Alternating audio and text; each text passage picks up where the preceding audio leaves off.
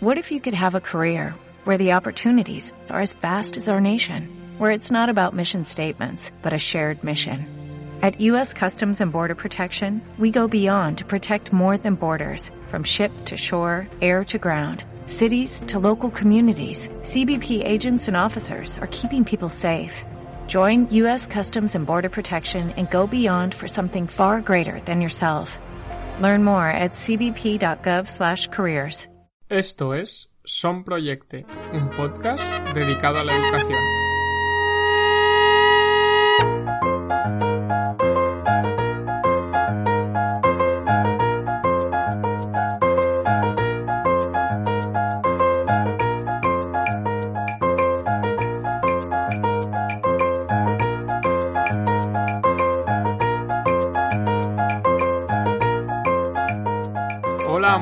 Días a todos y a todas, bienvenidas y bienvenidos otro día más a Son Proyecte. Hoy, domingo 29 de marzo del 2020, arrancamos un nuevo episodio revolucionando la educación con las experiencias de los maestros y maestras de siempre, de los de toda la vida. Damos el pistoletazo de salida al episodio número 58 que hoy va a estar dedicado a todos nuestros compatriotas chilenos y chilenas. Eh, no sé, no sabemos si nos escucha alguien desde allí, desde el otro lado del charco, pero si nos escucháis, por favor, dejadnos un comentario, eh, dadnos un me gusta, que sepamos que nos seguís o, o ponednos un tweet mencionándonos en arroba sonproyecte porque va a ser algo que nos va a alegrar muchísimo. Y es que, como vais a ver hoy, nuestro invitado viene desde allí. Pero en un momento estamos con él. Pero primero os quiero recordar que el miércoles tenemos otro episodio de Tu claustro responde. Ya vamos por el quinto episodio y va a ser este miércoles 1 de abril y en él vamos a tratar ¿Cómo planificamos un proyecto? Ya sabéis, contamos con las respuestas de maestros y maestras que nos dicen, tras su experiencia, cómo lo hacen para que así les podamos copiar y adaptar eh, y adaptarlo a nuestra clase. Así que nada más, no me entretengo más porque estoy aquí, me está esperando ya al otro lado de la pantalla hoy Roberto Araya, que es el ejemplo perfecto de cómo su propia inquietud eh, le lleva hasta el mundo educativo y a partir de ahí a, a mejorar cómo aprendemos y sobre todo a bucear en el mundo de las matemáticas. Muy buenos días, Roberto, ¿qué tal? ¿Qué tal, Isaac? Buenas tardes acá, acá eh, son buenas tardes. Muy bien, muy contento de conocer lo que también lo que ustedes hacen y bueno, con mucho calor en la mitad del verano. Sí, verdad, y es verano, nosotros estamos ahora un poco helados de frío casi, y, y, nada, vosotros ahí disfrutando del verano. Bueno, vamos a comenzar un poco, y para el que no te conozca, eh, ¿quién eres, no? ¿Dónde estás? Bueno, sí, soy Roberto, soy de formación, primero estudié matemática, acá en la Universidad de Chile y después me fui a California a estudiar un doctorado en ingeniería eléctrica. Ahora, ¿por qué eso? Porque siempre me interesó mucho cómo aprendemos y también las emociones humanas y en particular me interesó todo el fenómeno humano. Pero luego, estando en la escuela de leer a Freud, quedé un poco defraudado, esa es la verdad. Entonces sentí que no era el tipo de explicaciones que necesitaba. Luego leí Ashby, que es un neurocientífico, y me pareció que lo que me faltaba un poco eran las herramientas metodológicas, matemáticas. Por otro lado, me interesó mucho lo que hacía Bertrand Russell y muchos filósofos más del área poco, digamos, de Círculo de Viena y otros posteriores, y tratar de entender un, un poco cómo es que realmente pensamos, cómo es que descubrimos, cayó en mi mano un libro de, de Poincaré y después uno, un estudiante de él, que es Jacques Adamar, dos famosos matemáticos franceses, que estudian la psicología de la invención, como uno, digamos, cómo es que uno inventa nuevas ideas. Y también me atrajo mucho entonces lo que es inteligencia artificial y todo lo que es machine learning, como si las máquinas pueden aprender o no, también si los animales pueden aprender o no, y luego si los bebés, cómo es que aprenden los bebés, nosotros decimos en Chile las guaguas, Y luego ese doctorado que trabajé en, un poco en aprendizaje, eh, inteligencia artificial, años después me fui a Carnegie Mellon, que son muy fuertes en psicología cognitiva, y trabajé con ellos tratando de entender y haciendo programas computacionales que pudieran un poco emular cómo los niños eh, aprenden y, sobre todo cómo ellos logran descubrir nuevas ideas. Entonces, creo que está muy conectado, pareciera muy distinto, pero el problema del aprendizaje y también los afectos, las emociones del aprendizaje, está conectado con inteligencia artificial, con robótica y, finalmente educación. ¿Por qué educación? Porque si estas ideas pueden ser de utilidad, es sobre todo en educación. Eh, hay montón de desafíos en educación, particular en matemáticas, también en lectura, que también he trabajado un poco. Y, eh, y, la idea es que si alguna de estas principales ideas que hemos ido descubriendo en este en el siglo anterior y este sobre el aprendizaje, y con algún apoyo también con tecnología, si podemos hacer alguna diferencia en, la enseñanza en las escuelas. Eso es lo que realmente me atrae. Ok, esto es un poco todas las influencias, ¿no? Que, que a ti te, valga la redundancia, te influenciaron o te llevaron hacia el camino de, de combinar esa pasión por las matemáticas, ¿no? Esa ingeniería eléctrica que, que hiciste y luego aplicarlo a la educación, ¿no? Claro, yo diría que mi primera influencia fuerte fue en la escuela, estaba en lo que sería el grado 10, 11 y 12 en la escuela. Tenía un profesor de filosofía y psicología que realmente me impactó mucho. No siempre concordé con él, pero sí la motivación por entender a las personas y cómo pensamos y también la sociedad venía de él. Y tuve, tenía mis dudas si estudiar psicología, psiquiatría, filosofía o matemáticas. Y pensé que mejor partía por matemáticas. Mi impresión era que necesitaba una buena base para expresar los conocimientos. Y luego el plan era dedicarme a, al aprendizaje en las personas, animales y, y niños chicos y también máquinas.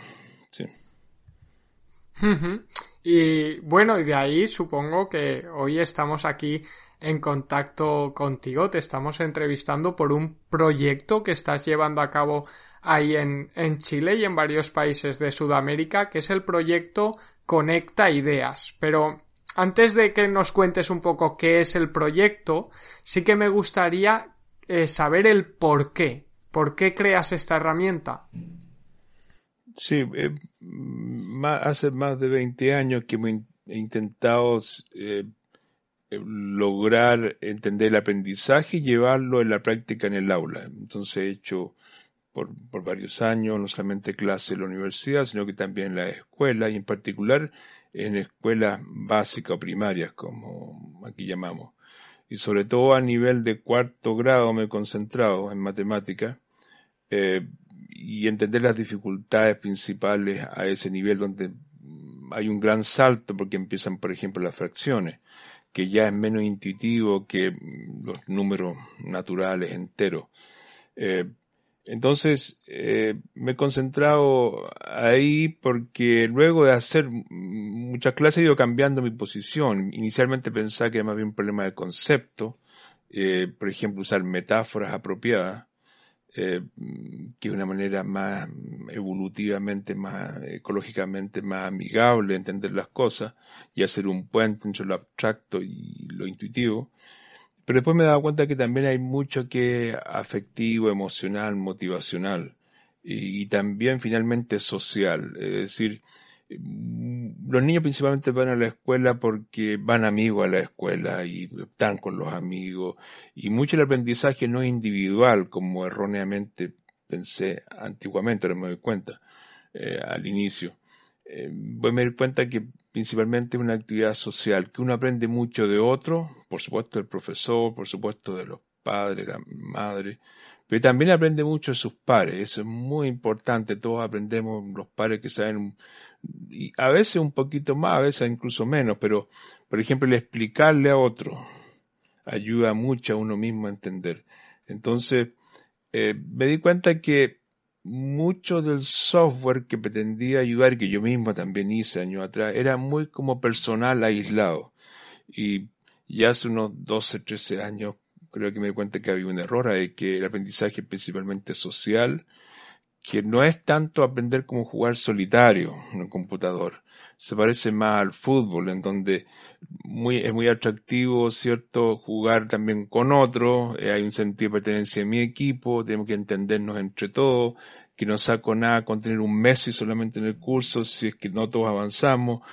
Y, y entonces eh, creo que em, en herramientas hay pocas que aprovechen esa, ese cerebro social que tenemos todos y donde está principalmente la motivación para aprender y también hay muchas las estrategias de aprendizaje son con actividades sociales, con el juego, pero juegos sociales, juegos en equipo, más parecido al fútbol que al ping-pong y sobre todo que al mm, solitario, en que yo juego solo. Sí, sí. Eh, bueno, nos has dado ya unas pistas, ¿no? De qué es esto de, de conecta ideas, el, el, el, principal porque a lo mejor como, como tú has, ido diciendo, ¿no? Que sería la dificultad que los niños y las niñas comienzan a tener en cuarto de primaria con las mates y eso te lleva a desarrollar, como tú has dicho, una herramienta, ¿no? Que, en la que utilizas el ordenador y en la que utilizas un aprendizaje social.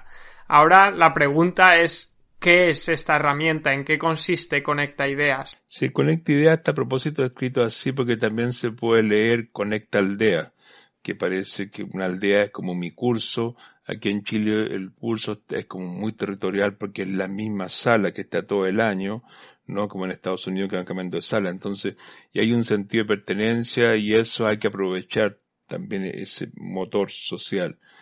Y la idea del, software es que, es que ayude a esta, mm, digamos, eh, esta,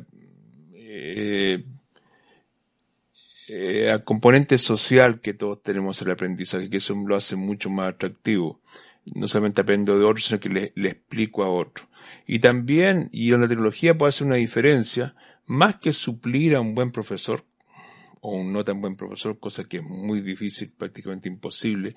Y yo creo que hay un error en tecnología, es decir, enseñanza personalizada que la máquina va a enseñar. Es muy difícil que una máquina pueda estar entendiendo mm, el proceso cognitivo y emocional de cada estudiante. Todavía no logramos hacer una máquina que maneje por sí sola, o sea, que se mueva como un vehículo. El aprendizaje es mucho más complejo que eso pero sí donde creo que la máquina puede ayudarnos es, por ejemplo, conectar unos cursos con otros. En el sentido de que la escuela todavía acá sale clase está un poco aislada. El profesor en cuatro paredes con su curso. Y ese curso no sabe en qué están los otros cursos. Y al, al compararse y también conocerse, produce entre una competencia y una colaboración, ambas cosas en conjunto. Y es como es la vida normal después de la organización, es como los niños van a tener que vivir en un mundo en que hay organizaciones, hay equipos, hay un sentido de pertinencia a mi, a mi, a mi región, a mi comuna, a mi distrito, a mi empresa, a mi organización. Y y creo que eso es muy poderoso y ahí sí puede hacer una diferencia la máquina porque eh, la conexión con internet y manejado por el profesor y conectado con otros cursos es sumamente poderoso como un mecanismo social que sumamente poderoso sobre todo en motivación en intercambio en, crear esa comunidad. Y ahí donde creo que está bastante inexplorado y más bien producto, claro, que hay muchos ingenieros detrás de esto, ingenieros como yo, pero que, que, que están pensando más bien una máquina que, que enseñe como un tutor personal, más que pensarlo como una actividad social. Y donde ahí está la oportunidad en, en, en que puede darnos la tecnología tecnología. Y eso es lo que veo que, falta y eso es lo que hemos estado explorando ya hace más de una década en, en, esa línea. En este aspecto coincido completamente contigo, ¿no? En que las máquinas al final y el software como medio para llegar a un objetivo final, pero nunca como fin, ¿no? Como tú dices, eh, suplir a un maestro es muy, muy, muy difícil, por no decir eh, imposible. Y me gusta mucho este aspecto que, que tú destacas de las máquinas o el software o las aplicaciones como que destacan el aspecto social, ¿no? Como un, un, motivante social en vez de como algo que aísla al niño, en el que vemos como un niño juega con una tablet solo. Me gusta este aspecto que, que destacas de, de, la sociedad y de compararse y colaborar con otras, con otras escuelas. Sí, yo creo que en todos tenemos eh, ese motor social que es muy importante, tanto de colaborar con nuestro equipo, con, con nuestro curso, con nuestra escuela y en fin y también de competir contra otros, como lo hace el fútbol. También la democracia es así, no es un partido único, hay varios partidos, hay intercambio de ideas y ellos se van transformando y uno aprende no solamente de los de uno, sino que también de el argumento de justo los opositores. También termina uno también ajustando y aprendiendo. Y, y sí, creo que en tecnología lamentablemente mucha gente todavía se concentra como que la máquina te enseñe y yo creo que si una máquina aísla, finalmente los mismos estudiantes, y eso creo que pasa en muchos lugares, si se aíslan y están todo el día solos con la máquina, terminan ellos mismos desmotivándose. Por ejemplo, estos MOOCs, en que algunos son muy buenos. Para mí me pasó, tengo una, hija que hoy día estudia física, muy buena alumna. Tengo un amigo en Stanford que hizo uno de esos MOOCs y amigo mío, digamos, que me pareció es un muy buen profesor. Pero cuando mi hija estaba como en grado 10, le dije, tómate este curso y siendo ella muy buena estudiante le costó enormemente seguirlo, decía, porque estar aislada, eh, digamos, falta esa componente social que es muy poderosa en todos nosotros. Años después me tocó ver, he trabajado mucho con los finlandeses en varios mm, proyectos también, de análisis de discurso profesor, eh, tratando de automatizar, un poco entender cómo es que el profesor eh, usa concepto y motiva a los estudiantes. Y trabajando con gente, eh, allá me toqué, me topé con una compañía que hace MOOCs y le pregunté a ellos, ¿y ustedes MOOCs en escuela primaria? ¿Alguien lo usa? Me dice, no, no, no, nadie, ningún niño. Y en la escuela secundaria, ¿alguien usa un MOOCs aquí en Finlandia? Me dijo, no, no, tampoco. Y en, la escuela, y en las universidades, los estudiantes lo usan, me dicen, prácticamente no vendemos nada ahí. Bueno, ¿y quién lo usa? Bueno, básicamente lo usan empleados como, digamos, de Ericsson o de Ford, que tienen que hacer unos unos cursos y con eso, ¿cierto?, logran avanzar y hay un bono detrás. Eh, gente más bien profesional, con una disciplina muy especial, en fin. Entonces uno se ve porque que esa componente aislada es muy difícil, muy difícil. Somos, somos animales sociales, nos gusta estar con los otros, nos gusta estar con los demás, eh, aunque uno sea introvertido, necesita también a los demás, necesita conversar con los demás, intercambiar ideas. Yo creo que ese mecanismo es sumamente poderoso, es lo que nos hace una gran diferencia con otros animales, mamíferos y otros en nuestra capacidad social eh, esa es la cultura la que está detrás, es el motor central con lo que aprendemos todo, intercambiando con los demás. Eh, y creo que ahí es donde tenemos que aprender. No quiero decir que nosotros tengamos todas las soluciones en absoluto. Eh, todos los días estamos aprendiendo a ver cómo utilizar esa componente, pero creo que está subutilizada y, ahí hay un enorme potencial. Eso es lo que es mi impresión. Después de haberme equivocado inicialmente los primeros años, ¿cierto? En hacer cosas un poco más aisladas, pensando que la máquina podía tratar de entender dónde iba el estudiante, qué problemas tenía, y no sé yo, hacía que la máquina de alguna manera eh, pudiera adivinar esas componentes, esos conflictos y presentar situaciones. Pero finalmente uno se da cuenta que, eh, claro, el motor principal es social. Y nos, nos estás comentando que, bueno, que al principio en esta primera fase, que fue un poco, ibas hacia un camino eh, equivocado, que luego cambiaste a este, a este, a este otro camino más social. ¿Cuántos años llevas en marcha haciendo esta iniciativa, desarrollando Conecta Ideas y dónde la estás utilizando hoy en día? Bueno, empezamos a ajustar este cambio de idea por ahí poco después del 2002, por ahí. Y inicialmente, en algunas pocas escuelas, tuve muchos años ajustando, más como investigación. Y hoy día la estamos usando aquí en Chile. Mm, eh, eh, hicimos un estudio randomizado, aleatorizado, eh, controlado, que se llama un RCT en inglés, con el BID, que es el Banco Interamericano del Desarrollo, nos llamó hace unos años atrás y nos dijo, mire, ¿quieren ustedes probar si esto es efectivo o no? Entonces lo probamos en 24 escuelas durante todo un año con una metodología lo más rigurosa posible. Significa que en cada escuela habían dos cursos paralelos, al azar en uno se hizo, en el otro no, todo el, todo todo el año.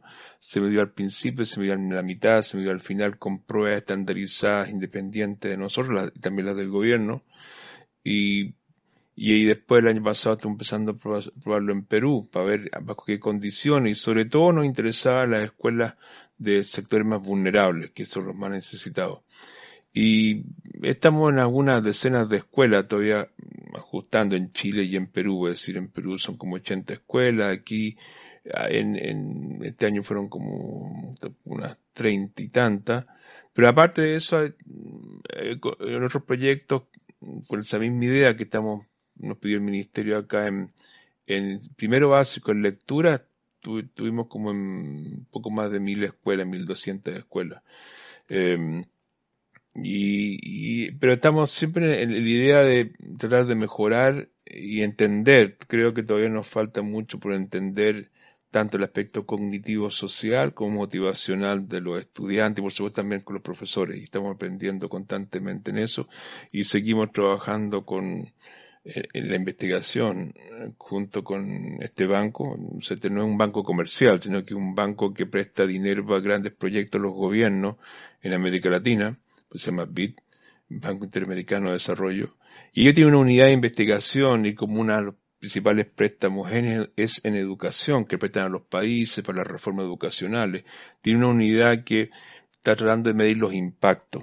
Un poco esto es como en medicina, que hasta que no se empezó a medir rigurosamente impacto, eso la medicina no progresó tan rápidamente. Entonces la idea es, medir de la forma más rigurosa posible e independiente posible de los implementadores, poder medir los impactos.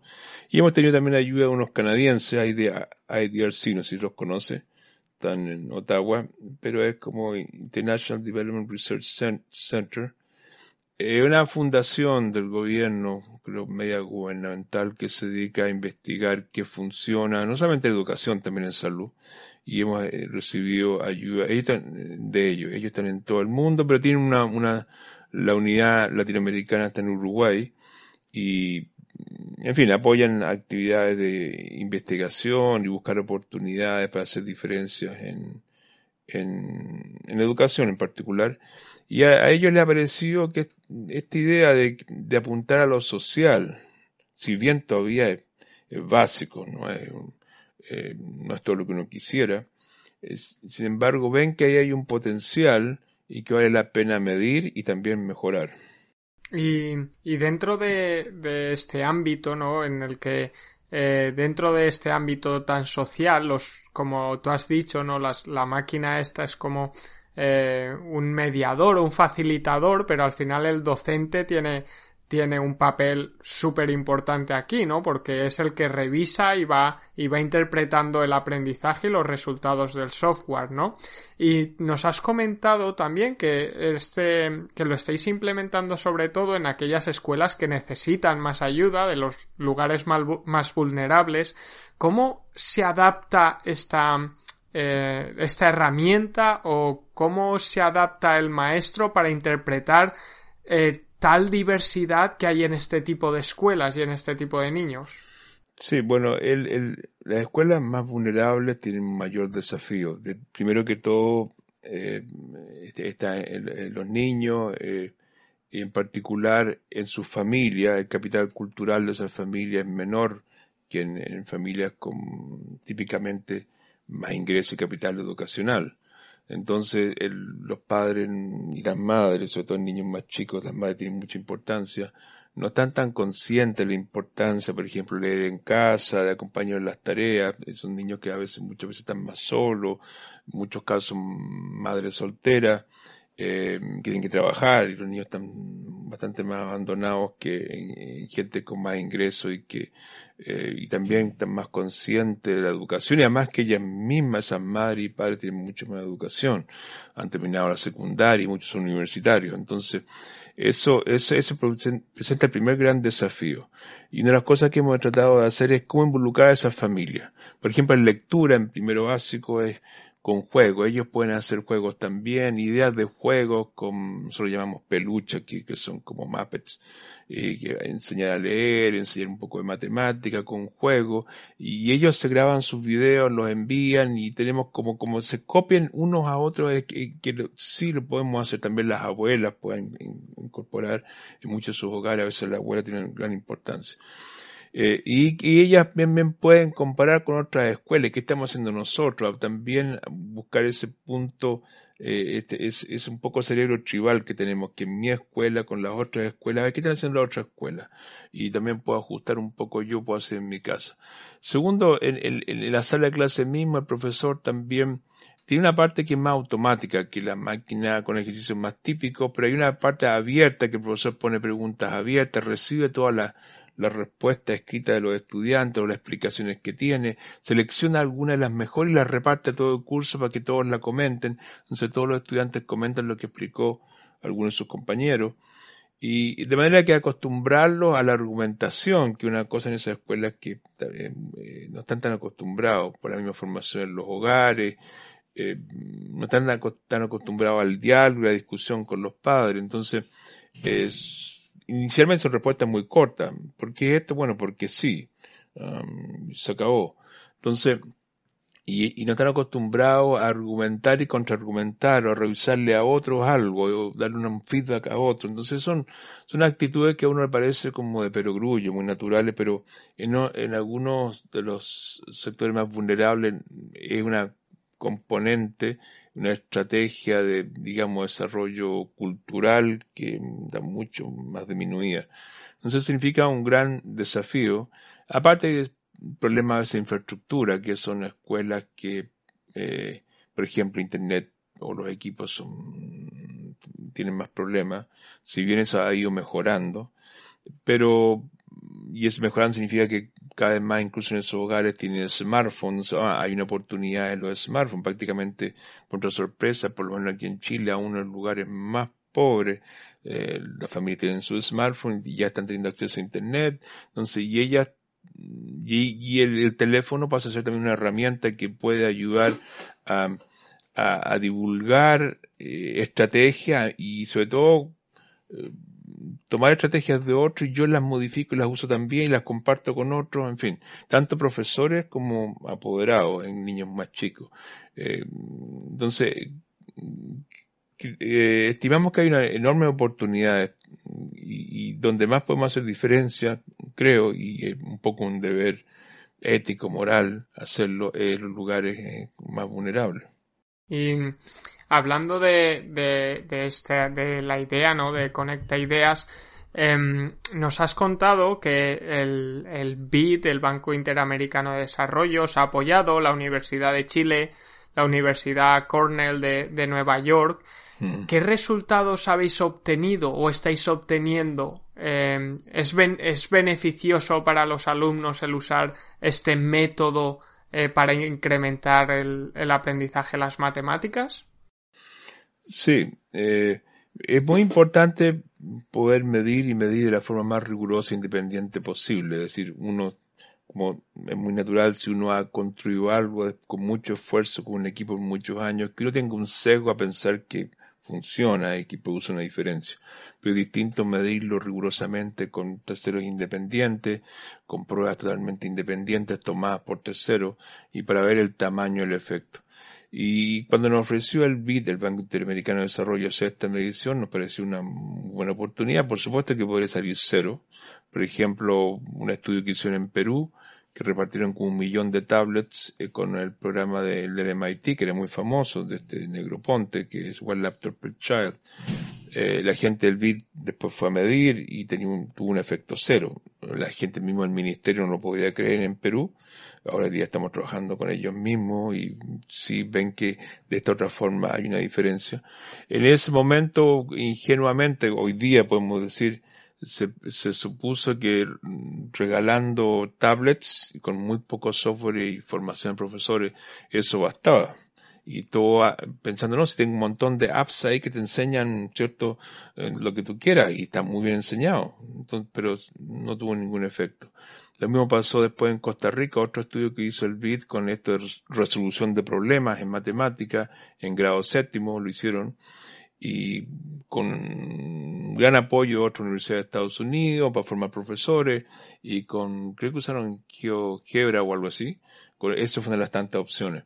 Eh, pero una versión fue también sin incluso software, solamente apuntando a más centrado en el estudiante, resolución de problemas. Bueno, después de medirlo rigurosamente salió negativo, es decir, no da los resultados que uno esperaba en el aprendizaje de los estudiantes.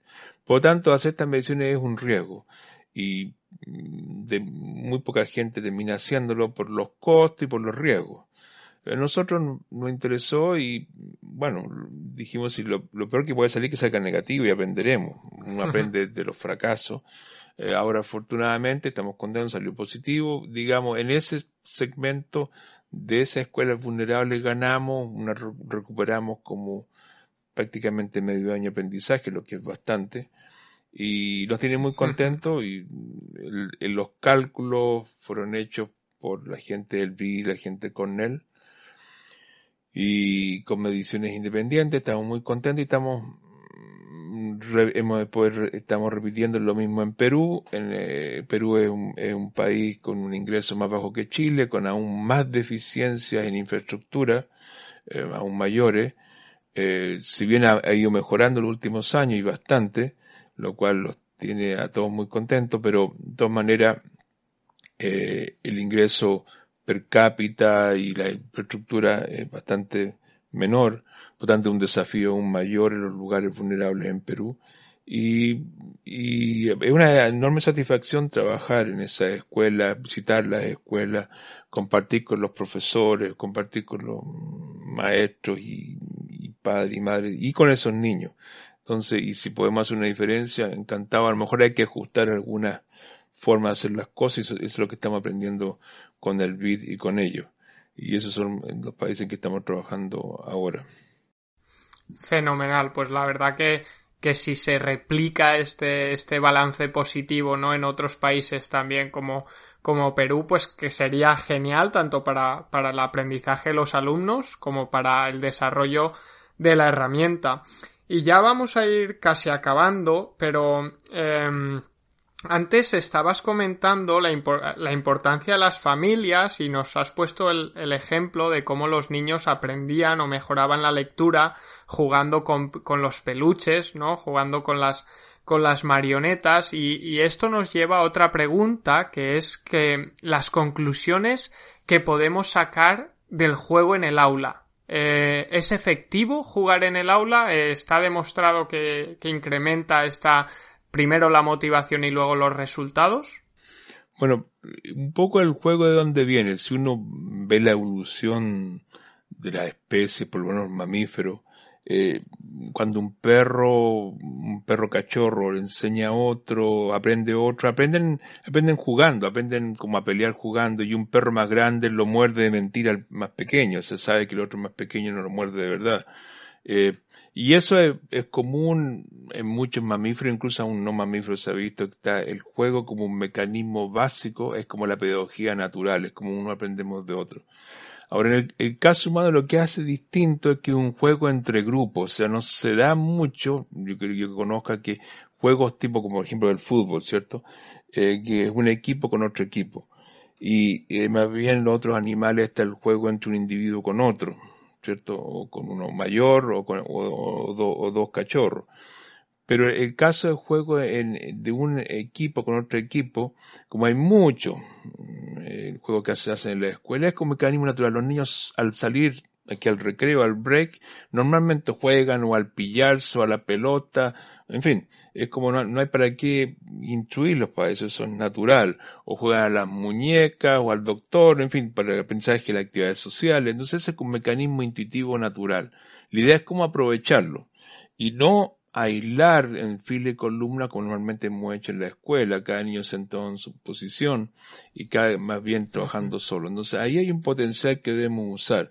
Por supuesto que uno entiende, profesor, que eh, a lo mejor es más energía tiene que poner, eh, si es que están todos los niños haciendo diferentes cosas, es más fácil tenerlos todos más ordenados. Pero, pero con tecnología se puede hacer que todos estén haciendo cosas y poder controlar mejor eso lo que están haciendo y ella y llevar todo algo como un juego. Entonces los niños al ver como, como medallas que ganan y cuántas medallas sobre todo lleva mi curso comparado con otros cursos del sector, del barrio, hace como que es importante que se hacen, se trabajan entre ellos, los mejores ayudan a los que no son tan mejores en esa actividad, porque tenemos un sentido de pertenencia a este equipo y tenemos que hacerlo bien. Eh, entonces es un mecanismo natural. Ahora, lo que nosotros hemos podido ver es que efectivamente ese mecanismo de juego, ese juego social, eh, más una serie de estrategias, por supuesto, no solamente eso, logra al final, en este caso, medimos en, cuarto básico en matemática, logra después de un año una gran ventaja sobre los cursos que hace la educación normal. No hemos medido lo mismo en lectura, si bien creemos que el peluche, por ejemplo, eh, si uno está enseñando a leer a un peluche y el peluche eh, que tiene que mover con las manos y decir aquí dice mamá, mamá, qué sé yo. Si se equivoca, uno, bueno, es como, se equivoca el peluche, no yo. Y además yo le enseño al peluche, que es otra manera de enseñarle a otro, se le estoy enseñando al otro y hago un diálogo. Y, y si uno ve mucho el aprendizaje de uno, un aprendizaje social, que aprende con los demás, dialogando con los demás, pero también hay un diálogo interno que yo hablo conmigo mismo y yo argumento conmigo mismo, o sea, y también está ese componente. Entonces eso ayuda a este diálogo interno, soy dos partes de mí mismo, y eso ayuda a la idea y, y no estamos confiados que así es. Pero la medición rigurosa la hemos hecho en cuarto en matemática, básicamente porque teníamos más experiencia en matemática y porque el se interesó en medirlo ahí con mucho cuidado y se requiere más recursos, es decir, se requiere eh, con el BID y el apoyo de los canadienses, DRC hace esta medición. Pero vamos a seguir haciendo mediciones eh, con el BID y esperamos que en el futuro también lo podamos hacer en lectura. Sí, y ahí vemos la, la, importancia también de medir estos, estos resultados que nos, nos dan la comparación ¿no? entre, entre lo que puede ir funcionando y lo que hay que, que mejorar. Y ya pues casi nos lanzamos casi a la última pregunta y mucha, mucha gente a lo mejor se está preguntando si Conecta Ideas lo podemos usar en España. Eh, ¿Tenéis pensado trasladarla eh, a algo más internacional y que pueda llegar a países como España?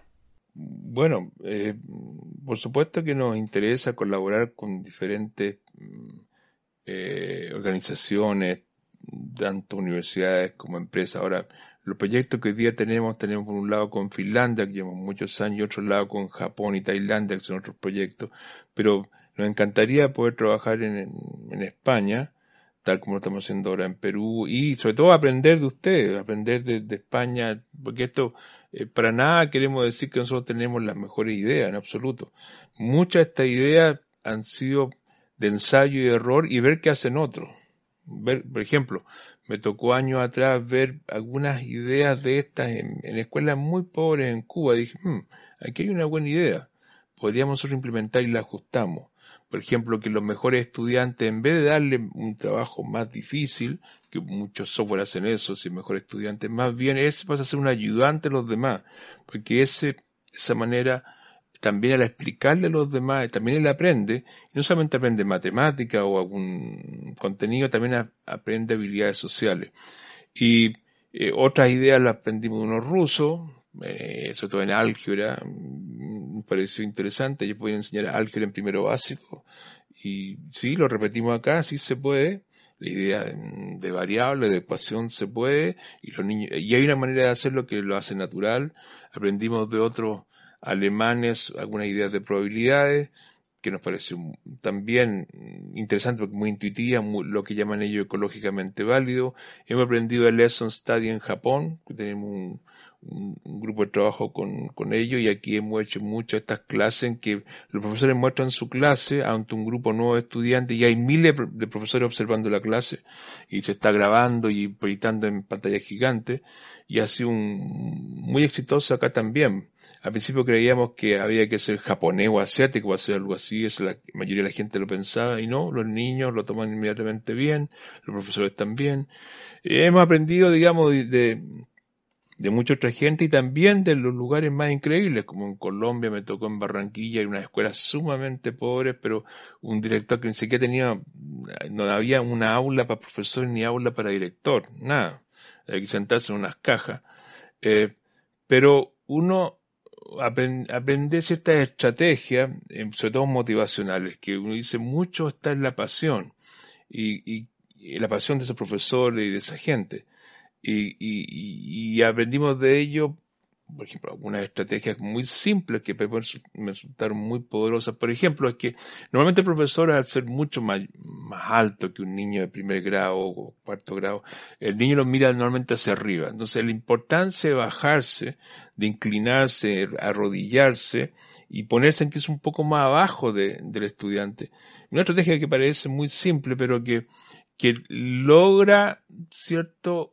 Eh, logra los estudiantes inconscientemente que al final se expresen más su idea y argumenten, ¿cierto? Se libere, ¿cierto? Una mejor aprehensión y, y empiezan a argumentar de una forma distinta. Me, me pareció sorprendente lo que hacía ese colombiano. Y de todos lados uno aprende, así que yo encantado eh, en España he tenido pocas oportunidades, pero encantado si podemos buscar socios con los cuales podamos aprender en conjunto.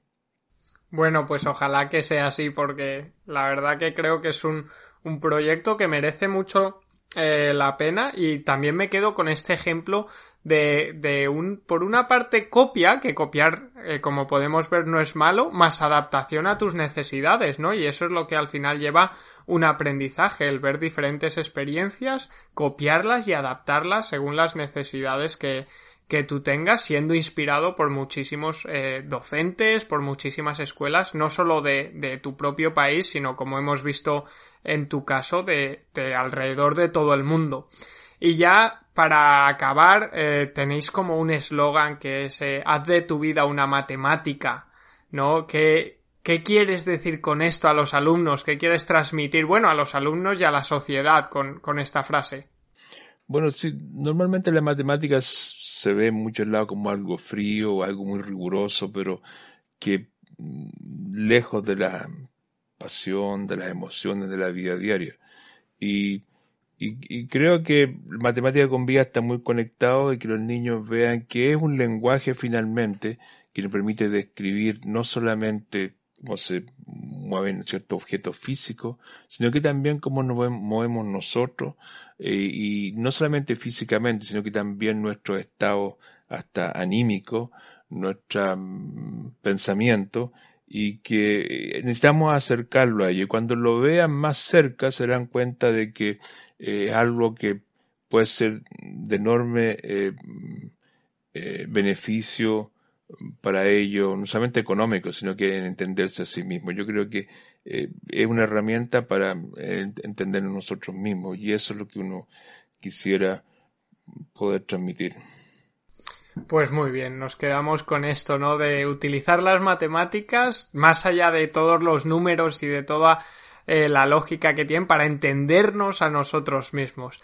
Ha sido un auténtico placer tenerte aquí durante este ratito, Roberto. Muchísimas, muchísimas gracias desde allí que estás en Chile, desde allí por atendernos y por querer pasarte un, un rato con nosotros. Bueno, Isaac, un millón de gracias por, por llamarnos y escucharnos y sobre todo darnos la oportunidad de establecer contacto, conectar ideas de otros, pero también conectar otro grupo en el cual podamos entre todos eh, ayudar a, a, contribuir a mejorar la educación y la vida de todos esos niños, sobre todo los sectores más vulnerables que tenemos por todos lados. Totalmente. Y acá desde la Universidad de Chile, de nuestro centro que se llama CIAE, el Centro de Investigación y Educación, eh, encantado de poder establecer contacto con todos ustedes, tanto organizaciones como profesores, y también padres y madres. Creo que eh, tenemos que entre todos empujar este carro